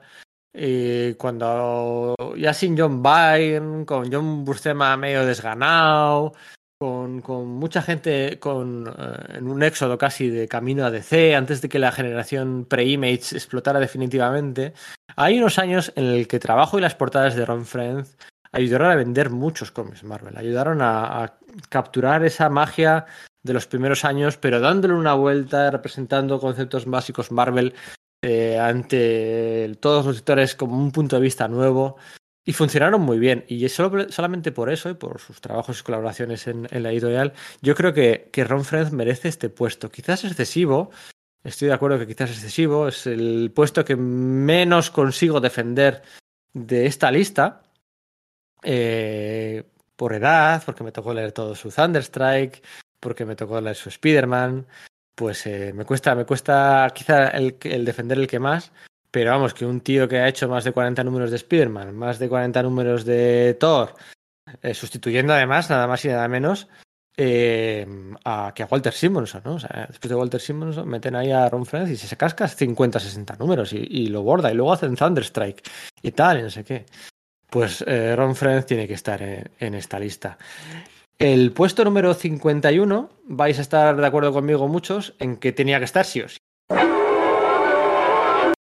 La que tiene que estar sí o sí es Mari Severin. Mari Severin, una de las coloristas y dibujantes de los primeros años eh, de entintadora también de los primeros años de Marvel Comics y no tan primeros años, eh, que siguió ahí, luego volvió y demás. Mari Severin tiene que estar sí o sí. Mari Severin eh, tiene una historia curiosa porque es una, una mujer que había estudiado en un colegio de monjas y de ahí pasó sus días a trabajar como eh, colaboradora de la mítica EC Comics.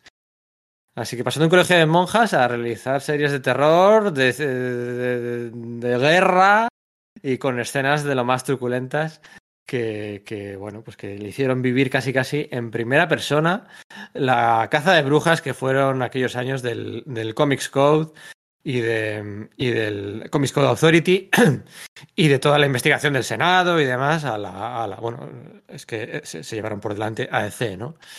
Eh, ella encontró un huequito luego en, en, Atlas y lo cierto es que, bueno, aunque al principio eh, no se le dio mucha bola, Stan Lee no le dio mucha bola como, como dibujante, eh, trabajó más bien como pues, colorista, como chica para todo, ¿no? Correcciones, que si los intentados de emergencia, un retoque por aquí para allá, los rótulos, lo que hablábamos un poco antes de Salbrodsky.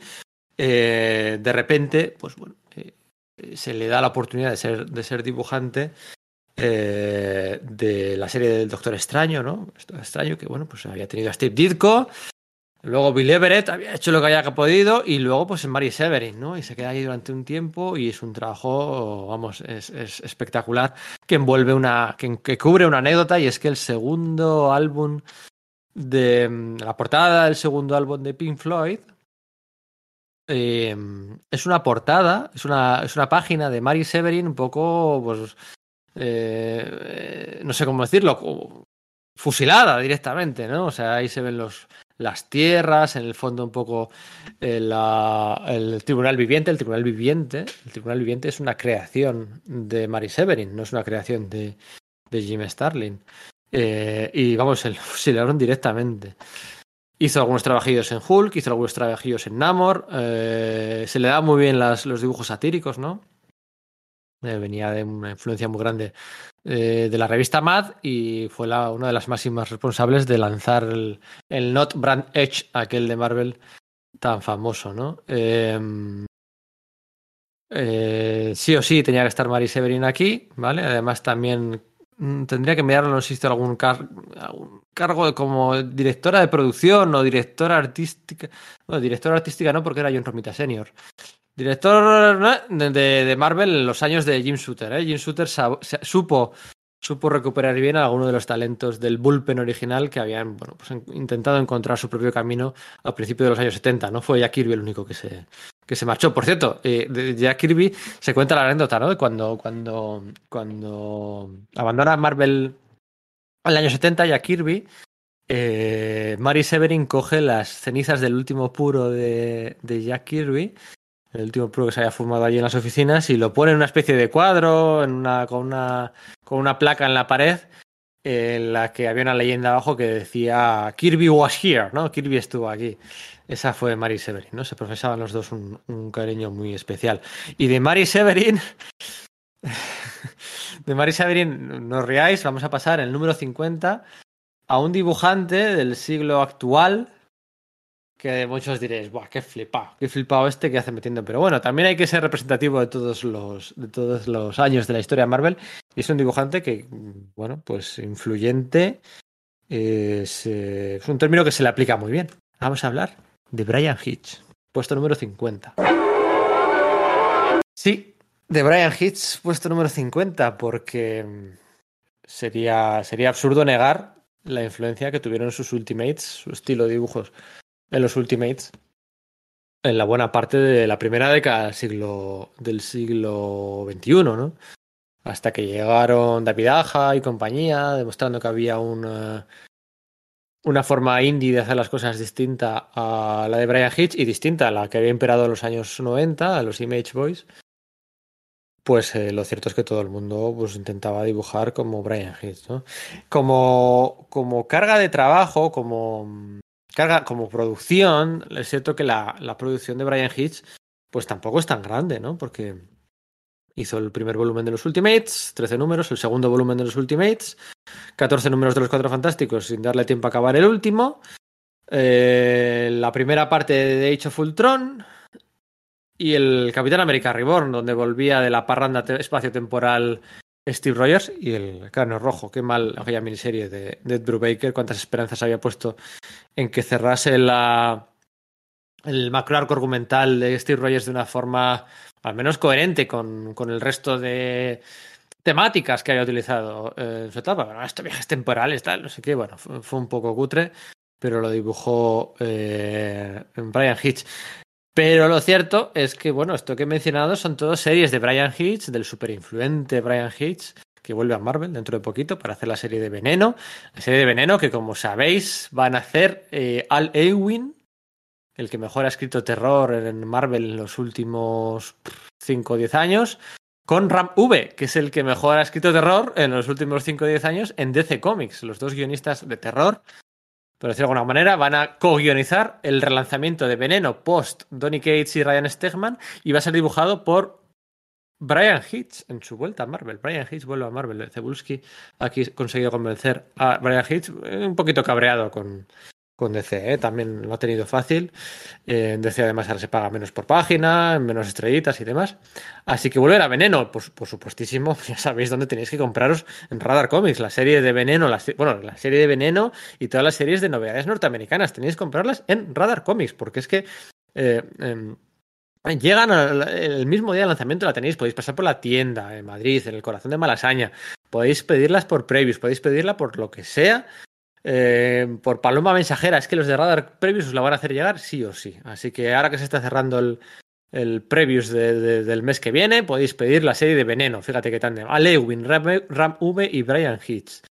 Vaya tándem creativo. Lo cierto, lo que iba a decir, antes de recomendar Radar Comics para todas vuestras compras de material norteamericano, ya le hubiera gustado a Carol Callis eh, que, hubiera, que hubiera asistido a Radar Comics por aquel entonces para, para hacer las compras. Eh, lo cierto es que Brian Hitch ya había trabajado para Marvel, o sea, no, Brian Hitch no es cuando llega de Authority, que llega tal como estrella, no, no, no, él ya había trabajado para Marvel en algunas cositas que yo recuerdo que leí de pequeño de la, de la serie regular de Hulka, eh, Sensational She-Hulk, cuando todos conocemos la batallita esta de que, de que Brian, de que John Byrne decide volver de DC enfadado, raro en él, después de Superman y vuelve a Marvel, intenta hacer los Cuatro Fantásticos con una idea fantástica que se le ha ocurrido a él, intenta hacer los Cuatro Fantásticos diciendo que va a continuar la serie desde donde lo dejó. Desde donde lo dejó, los Cuatro Fantásticos se van a despertar como si aquello fuera un sueño y todos los números previos de Walter Simonson y de, y de Steve Englehart y de Roger Stern, claro, como si no hubieran existido. Y le dice el editor, oye, mira, esto, esto, esto no puedes hacer, esto no puedes hacer. Y, John Vine dice, bueno, pues nada, pues no puedo hacerlo. Pero lo hizo, se guardó la idea y la hizo dos o tres meses después con su Sensational She-Hulk, con su con su Hulka, porque en su segunda etapa en Hulka, la primera viñeta lo que hace Hulka se despierta y todo validando todo lo anterior, todos los números previos entre la primera etapa de Vine y la segunda han sido un sueño, han sido un sueño. Y claro, a mí eso por mucha gracia que tenga, me parece una falta de respeto hacia los autores previos que han estado trabajando allí. mucha gracieta, hace mucha gracia a mucha gente, que si resines, que si no sé qué, no es igual, pero a mí me parece una falta de respeto. ¿Una falta de respeto a quién? Pues es que el guionista, el dibujante que estaba en la serie por aquel entonces eh, de Hulka, era Brian Hitch. Estamos hablando del año 89, 90 y 91. Brian Hitch se dibujó los números 9, 10 y 11 del 13 al 20 y luego del 24 al 26 de aquella serie, antes de que volviera. Eh, de que volviera John Vine. O sea que, mm, bueno, eh, Brian Hitch, muy verde, ¿eh? esos números. O sea, muy verde, no es el Brian Hitch que todos conocemos, pero son muy interesantes de, de revisitar. Así que, Brian Hitch, el número. El número 50, número 50. Y el número 49, y os juro que no es casualidad, es el de una guionista, mujer, que había estado guionizando la serie de Hulka con Brian Hitch, eh, pura, o sea, puramente casualidad. En los números aquellos en los que luego John Vine borra por completo. Vamos a hablar de. Louis Simonson. Louis Simonson, ella sí que hace los dos números inmediatamente anteriores de Hulka, el 29 y el 30, a la llegada de John Vine. No coinciden. Realmente Louis Simonson no coincide con, con Brian Hitch, pero todos esos números son borrados por el, el sueño o la pesadilla aquella de, John Payne. Vamos a hablar de Louis Simonson. Louis Simonson entra entre los 50 primeros, entre los, el puesto 49. Eh, creo que es de los primeros números que he puesto en la lista. Al principio estaba un poco más arriba, luego me he ido acordando de más nombres y la he ido completando y ha caído un poquito en, la lista, ¿no? Hasta el puesto 49. Bueno, eh, Louis Simonson, guionista, por supuestísimo, eso sobra decirlo, pero además también editora, una editora, un, papel en el que, el que bueno, pues se, tiende a olvidar porque es que su producción como guionista es fantástica, su X Factor, ¿no? Con, con Brett Blevins, por ejemplo, me estoy acordando ahora mismo, su Power Pack, Oh, su Power Pack. Ojalá, ojalá se redite algún día. Es que es un spin-off mutante, pero no son mutantes. Entonces cae un poco en tierra de nadie. Si fueran mutantes, mutantes, seguro ya se habría reeditado. Pero cae en tierra de nadie. Ah, mierda. Em, eh, su X Factor, sus nuevos mutantes, su Power Pack, sus tantas otras series que hizo, que hizo en la editorial en la, en la, la, Marvel, digamos, de buena parte de los años 80, ¿no? Entre el 80 y poco y se pira pues, en el 91 cuando se, se harta de, de las tonterías de Rob Liefeld y compañía. De hecho, técnicamente Louis Simonson es co-creadora de Cable. Es co-creadora de Cable. Le preguntas a, a Rob Liefeld y te va a decir que no, pero lo cierto es que es, que es co-creadora, ¿no? El primer número de Cable. Eh, bueno, y más de uno aparece aparece mm, eh, Louis Simonson, mano derecha de Chris Claremont, gran amiga de Chris Claremont, como Walter Simonson, eh, en, la, en, la, la, etapa, en la etapa de la X-Men, hay números de la, de la saga de Fénix Oscura que están editados por Louis Simonson, fue editora durante mucho tiempo. la primera parte de la saga de Fénix Oscura está editada por Roger Stern, el último número por Gene Salicorp pero Luis Simonson le edita bastantes, ¿no? Una de las personas más queridas del bullpen por aquellos, por aquellos años. Eh, ¿Y qué más os puedo contar de, esta mujer? Aquella miniserie de Caos y Lobezno Meltdown que te asegura. Esta la editó Panini hace poquito. Eh, que tanto, que tanto gustó en aquel momento. Y lo cierto es que, bueno, pues eh, Luis Simonson, por su labor como editora, por su labor como guionista, tiene que estar en, en este top 50 ya, top 49. Y de, y de Luis Simonson pasamos a. Fabián Nicieza, Fabián Nicieza, Fabián Nicieza, uno de mis guionistas favoritos de la historia Marvel, pero que yo creo que más allá de que sea mi favorito o no, eh, merece la pena su. merece verse incluido en esta. en esta clasificación, tanto por su bueno, labor como guionista. Es cierto que bueno, también tiene ahí esa parte de trabajar para el marketing de Marvel, para los departamentos de, anuncios, de, producción, que durante, durante bueno, lo conocemos por obras de los 90 principalmente como guionista, pero en los 85, en el 85 ya entra Marvel durante la era de June Shooter a trabajar como como bueno, miembro del departamento de producción, de, promoción, escribía muchos artículos para la revista Marvel Age. En la revista Marvel Age, tú te coges, que ya decía antes que me chifla, coges los créditos de la revista, aparecen como 80 nombres de personas que luego fueron importantes en la editorial, Kubusiek, bla, bla, bla, y entre ellos Fabián Icieza, pues supuertísimo. Eh, destaca por su etapa en Los Nuevos Guerreros, eh, con Mark Bagley y con Derek Robertson. Su, antes hablábamos de los dos Kubert, ¿no? Los hermanos Kubert, también él, junto a Scott Lobdell, eh, fue, fue, el responsable de, salvar a la franquicia mutante escribiendo X-Men y X-Force, las dos, con unos jóvenes Greg Capullo y Tony Daniel, una, una, unas joyas de dibujo muy distintas a las que hacen ahora. Eh, a principios de los años 90, ¿no? Luego también pues, hizo, hizo la primera miniserie de cable de Sangre y Metal, aquella con John Romita Jr., que aquí se publicó en España en un tomo con la portada con un fondo gris. Eh, la primera miniserie de Deadpool. Hay que recordar que al fin y al cabo eh, le pese a quien le, pese, eh, Fabián es co-creador de, Masacre, ¿no? Es co-creador de Estrellas Rotas, co-creador de Domino, es co-creador del villano aquel de origen español, Gideon. Eh, y bueno, luego, eh, además de las dos miniseries primeras de Cable y de Masacre, también escribió la serie regular de Cable. Más tarde, años más tarde, ya casi en el siglo nuevo, haría la serie regular Cable y Masacre. En 2002-2003 calculo que sería, porque había un cruce con Civil War que está bastante bien. Una serie muy chula, muy divertida y muy gamberra. También se le conoce por su trabajo en Thunderbolts, eh, tomando el relevo de Kurt Busiek en el cambio de siglo, con, bueno, con, trabajando de nuevo con Mark Bagley de años después. Eh, guionista de la serie de Gambito con Steve Scrooge, no sé, ah, muy bien, pero la verdad es que chula. Y luego, pues en los 90 también, yo recuerdo, por ejemplo, la, miniserie de Nómada, la serie regular de Nómada, y unos, eh, los números de Vengadores, por ejemplo, en los que Nicieza siempre ha metido mucho, bueno, o sea, se habla ahora, ¿no? De la política en los cómics, ¿no? Él ya estaba ahí, me acuerdo ahora mismo, por ejemplo, uno, eh, dos o tres policías en una splash page, nada más arrancar el cómic pegando a un personaje negro, ¿no? La violencia la, violencia de la policía, la violencia racial de la policía de Estados Unidos, pues ya la reflejaba él, ¿no? El proyecto, la miniserie aquella de, de Crossing Line, eh, la línea divisoria, mal traducida aquí en, su día por Planeta, eh, pues con, con temas de, de, la Guerra Fría, ¿no? Tras la caída del muro de Berlín, con, con la, Guardia de Invierno, Atlantis, los Vengadores, los problemas de la ONU y demás. La verdad es que y series todas ellas siempre interesantes, otras no tanto. El X-Men Forever, aquel a rebufo del Vengadores eh, Forever, siempre Vengadores, no le quedó muy bien. Eh, luego volvió a los mutantes eh, con el, nuevo siglo.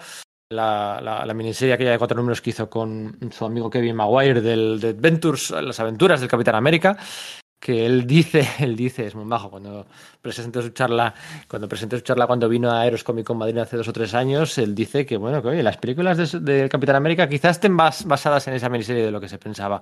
Y bueno, pues más cositas por aquí, por allí, ¿no? Los Vengadores contra Thunderbolts, con Patrick Zircher, con Barry Kitson, um, la Magneto War, ¿no? Estuvo colaborando con, con también con, con Alan Davis en los X-Men. Eh, bueno, pues eso, un poquito todo, ¿no? Un poquito todo. Eh, y eso que, bueno, pues eh, no, no, no se consideró nunca, no se llegó a considerar nunca el guionista oficial de X-Men y de X-Force, ¿no? Él, decía, o él dice, que mm, él, como los futbolistas, ¿no? Partido a partido, ¿no? Mes a mes, mes a mes, porque la renovación era mes, mensual, porque no se lleva muy bien como Jarra, sino...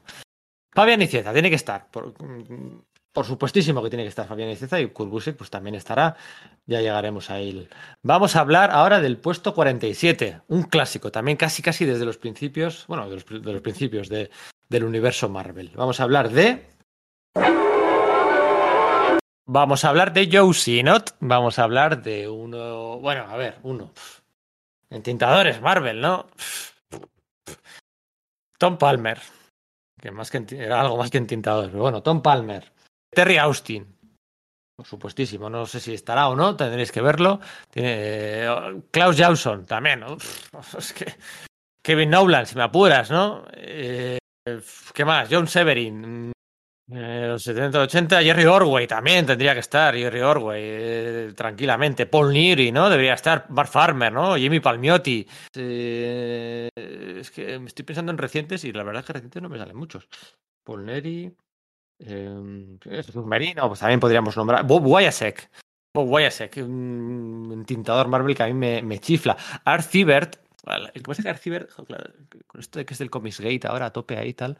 Archibert, Archibert ojo, eh, la importancia de Archibert en la historia de Marvel, eh. También dibujó el primer número post Jim Lee en X-Men. Archibert es el que con el que Marvel eh, lanzó la línea Ultimate, hizo sesenta y pico, los primeros sesenta y pico números de Ultimate Spider-Man con Bagley.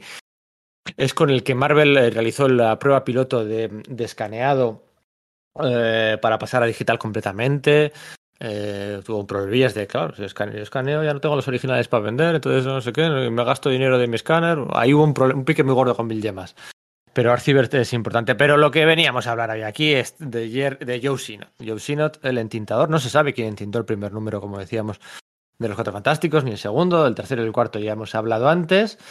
Pero lo cierto es que luego cuando entra un Fire, Joe Sinot a, a entintar a Jack Kirby, pues eso, eso, es otra cosa. Es una, es una pasada, es respetuoso con el trazo, con, con, con el estilo, con la fuerza de Kirby, pero bueno, correctísimo siempre Joe Sinot y bueno, pues trabajando con los Cuatro Fantásticos hasta, bueno, hasta bien entrados los, casi entrados los, los 90. Yo me acuerdo que hasta Keith Pollard en su segunda etapa le entinta, Joe Byrne le entinta, Rick Buckler le entinta, Josh Pérez le entinta y tantos otros cómics entintados por Joe Sinot a lo largo de su, de su carrera. El posiblemente, no sé si el mejor, porque ya hemos comentado Klaus Jawson, Jimmy Palmiotti, Terry Austin, y tantos otros.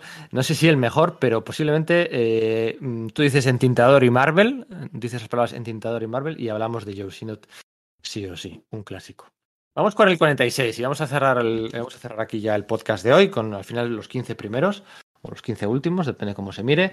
Vamos con el número 46. A mí ya sabéis que me gustan los números, que me gustan las cifras, las gráficas, las tendencias, los máximos, los mínimos, las evoluciones, las me gustan, me encantan los números, ¿no? Y entonces estaba yo pensando, he estado pensando, dando muchas vueltas a quién sería quién sería el empleado Marvel que más tiempo ha trabajado para la editorial. ¿Quién es el, empleado que más durante más años trabajó para la editorial? En principio es Stan Lee, ¿no? Porque, claro, Stan Lee cuesta seguirle, porque ya no sabes muy bien una vez que, que, que, se separa de Marvel, ¿no? Ya no sabes si es un colaborador puntual, un freelance, un productor, un eje... No lo sabes muy bien. Stan Lee no sabes muy bien. Si contamos, como todos, desde a partir del 61, pues es que en los 90 ya no estaba ahí metido. Que luego hay que hacer una rueda de prensa promocional para vender el Hero Reborn con Bob Harras, Jim Lee y Rob Liefeld pues llaman a Stan Lee y Stan Lee se apunta y utiliza la marca Marvel. Dejando de lado a Stan Lee, ¿quién puede ser el empleado que más tiempo ha estado trabajando para Marvel? Yo decía, pues, pues John Romita Senior, ¿no? Director artístico, tal, hasta mediados de los 90. Pero claro, Romita Senior empieza en el 65. Uh, luego en el 90 se pira ya cansado, le sustituye creo que Michael Golden, cuando en ese giro al clasicismo, cuando regresan Chris Claremont y Michael Golden como editores y director artístico a Marvel en el 96-97. ¿Quién será? ¿Quién será? ¿Quién será? Mm, y tras mucho darlo vueltas, el, eh, eh, currante, el, eh, claro, como empleado oficial de Marvel Comics que más tiempo ha estado trabajando para la editorial, es Ralph Macchio. Ralph Macchio, el editor. Bueno, eh, es que no está aquí. Tendría que estar más arriba. No está aquí solo por ser el que más tiempo ha estado. De nada más y nada menos del 76 al 2011. 35 años como currante eh, company man de Marvel Comics. 35 años, ¿eh? Nada más y nada menos. 35 años. El siguiente que se le acerca un poquito es Tom Brevoort. Y Tom Brevoort entró en el 89. Y estamos en el 32 años, le quedan 3 para poder empatar a Ralph Macchio. Ralph Macchio, pero no solo está aquí por eso. ¿Quién es el editor de Born Again, de Frank Miller? Amigos, Ralph Macchio. Otra obra grande de los 80 de Marvel, el Thor de Walter Simonson. ¿Quién es el editor de Thor de Walter Simonson? Ralph Macchio. ¿Quién es el editor de mm, El Escuadrón Supremo de Mark Grunwald? Que hablamos un poquito de esa obra maestra de los 80. Ah, Ralph Macchio.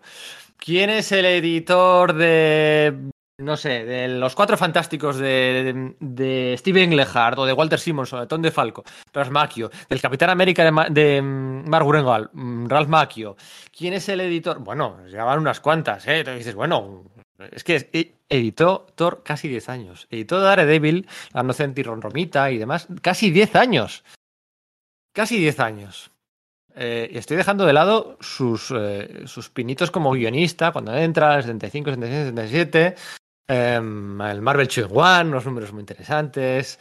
Eh, lo que pasa es que co-guionizados con Marvel igual la mayoría, cuesta distinguir quién, quién hizo qué.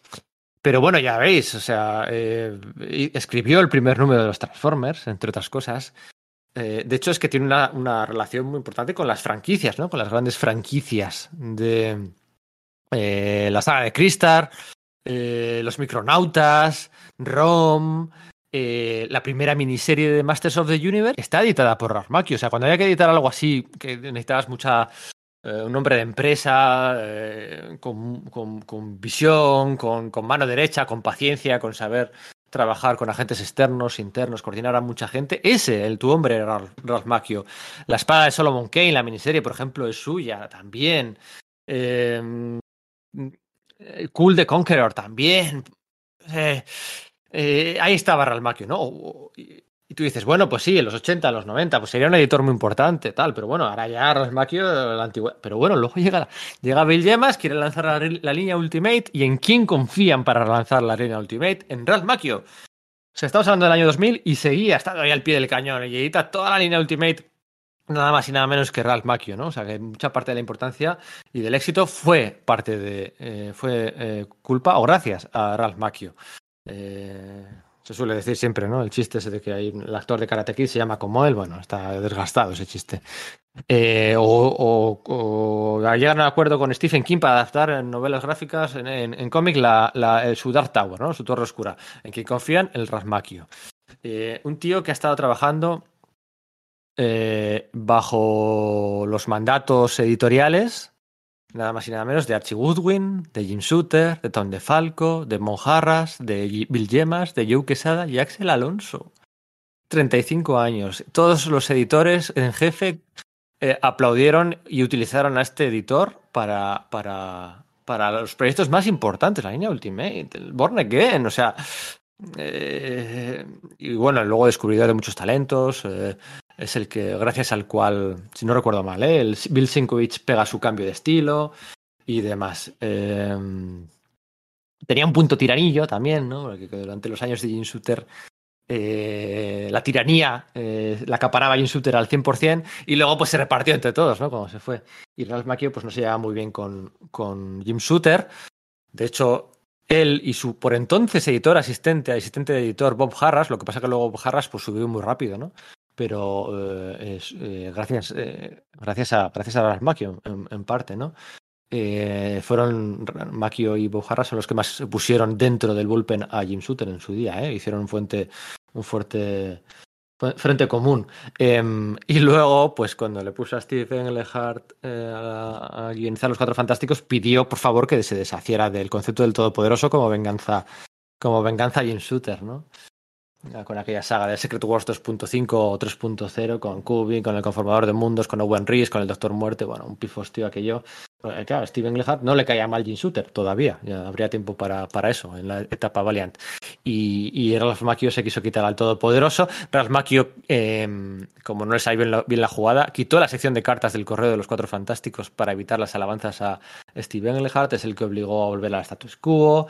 Eh, Ralph Macchio eh, se dice, ¿no? Eh, cuenta Tom DeFalco que cuando casan, casan, casan a Johnny Stork con Alicia Masters en el número 300 de Roger Stern y John Buscema, el número 300 de los Cuatro Fantásticos, aquel romance tan gélido de la antorcha humana y la exnovia de los cuatro de la cosa, se dice que aquel día Mark Grunwald recibe en su casa, con la en la piscina de su casa, a Ralph Macchio y a Tom DeFalco. Y eh, hablando así, medio serio, medio en broma, Ralph Macchio es el que dice que para deshacer aquello se podría decir que, Alicia Masters en realidad era un Skrull. ¿eh?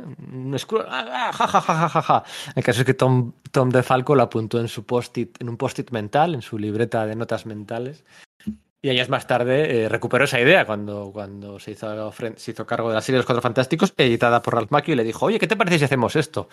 Y Ralph Macchio le dijo, ah, qué buena idea, qué buena idea has tenido. Eres un. Pues no, pues esta idea es tuya. ¿Cómo que mía? ¿Qué dices que es mía? Yo esa tontería no he dicho nunca. Así que en realidad lo del hija, que era una Skrull, Alicia Masters, es idea original de Ralph Macchio, aunque luego la hizo Tom DeFalco.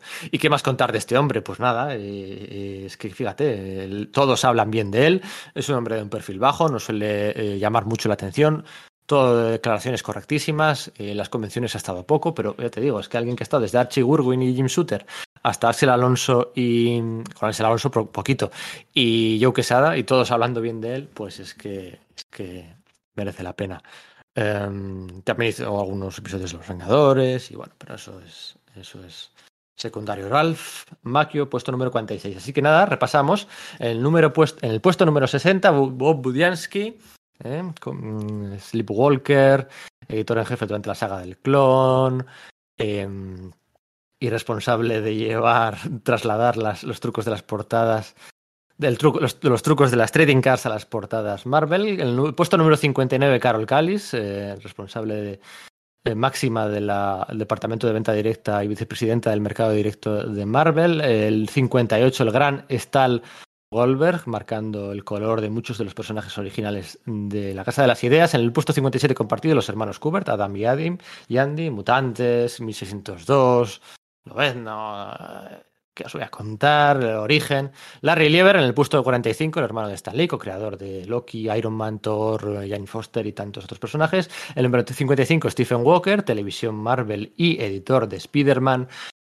Eh, promotor de Ojo del Conde de David Attraction, de la Capitana Marvel de Kelly Sue de Koenig, de Daredevil de Mar Marcos Martín, Mark Wade, Paulo Rivera y compañía, Sal Brodsky, ¿eh? Sal Brodsky, entintador del número 3 y 4 y tantos de los Cuatro Fantásticos y tantas otras obras Marvel, Al Milgrom, Al Milgrom, Al Milgrom, el denostado Al Milgrom, guionista, editor, entintador y dibujante de la Marvel de los años 80 y 90. El, el cómic que decía antes, por cierto, del eh, el psiquiatra del Dr. Samson de X Factor de 87, hablo de memoria, no lo sé, eh, con dibujo de Joe Quesada, con guion de Peter David y con tintas de Al Milgrom. Y el color es de Mary Javins, la actual editora en jefe, directora editorial de DC Comics. Ya estaba allí aplicando color en los cómics de Marvel. Mary Javins. Eh, Ron Frenz en el puesto 52, Thor, Thunderstrike, Los Lobos Guerreros. Spider-Man, el traje negro, Mary Severin, colorista, tintadora, dibujante, eh, mujer para toda la oficina del bullpen de los primeros años, Brian Hitch, Ultimates, eh, influyentes en la primera década del siglo XXI, El Era del Tron y otras, otras obras, Capitán América, Louis Simonson, Power Pack, editora de la saga de Fines Oscura, Nuevos Mutantes, eh, co-creadora de Cable, eh, X Factor, el número 48, Fabian Nicieza, Thunderbolts, Nuevos Guerreros, X-Men, X-Force, Departamento de Marketing de Marvel, co-creador de Masacre. Número 47, Joe Sinot, entintador clásico de Marvel, de los mejores y más recordados. Y Ralph Macchio en el puesto número 46, el editor, el, bueno, editor, el empleado que más años ha trabajado para Marvel Comics en toda su historia. Este es el del puesto, 40, el puesto 46 al puesto 60, ¿eh? un cuarto de los 60 personalidades más importantes de la historia de Marvel. La semana que viene hay podcast previsto. La siguiente también. Quizá para la siguiente, igual hacemos el podcast de Vida Negra, está por ver. La siguiente, esperemos que para, para principios de agosto estará en la siguiente parte de este podcast. Espero que os haya gustado. A solo una. Yo no estoy acostumbrado a hacer esto, ni mucho menos. Será, bueno, casi un reto. Espero que os haya gustado, que hayáis aprendido algunas cosillas, recordado otras. Y bueno, pues eh, queda mucho para saber el listado definitivo, pero ya podéis ir comentando, oye, Brian Hitch, pues igual no era para tanto, o Al Milgrom, ¿qué me estás contando? Podéis ir comentando todo lo que queráis en redes sociales, que como siempre os agradecemos todos los comentarios. Espero de verdad que os haya gustado este podcast. Si os gusta mucho, pues nada, despido a todos mis compañeros y me quedo yo solo acaparando, acaparando sala de peligro. Abrazos.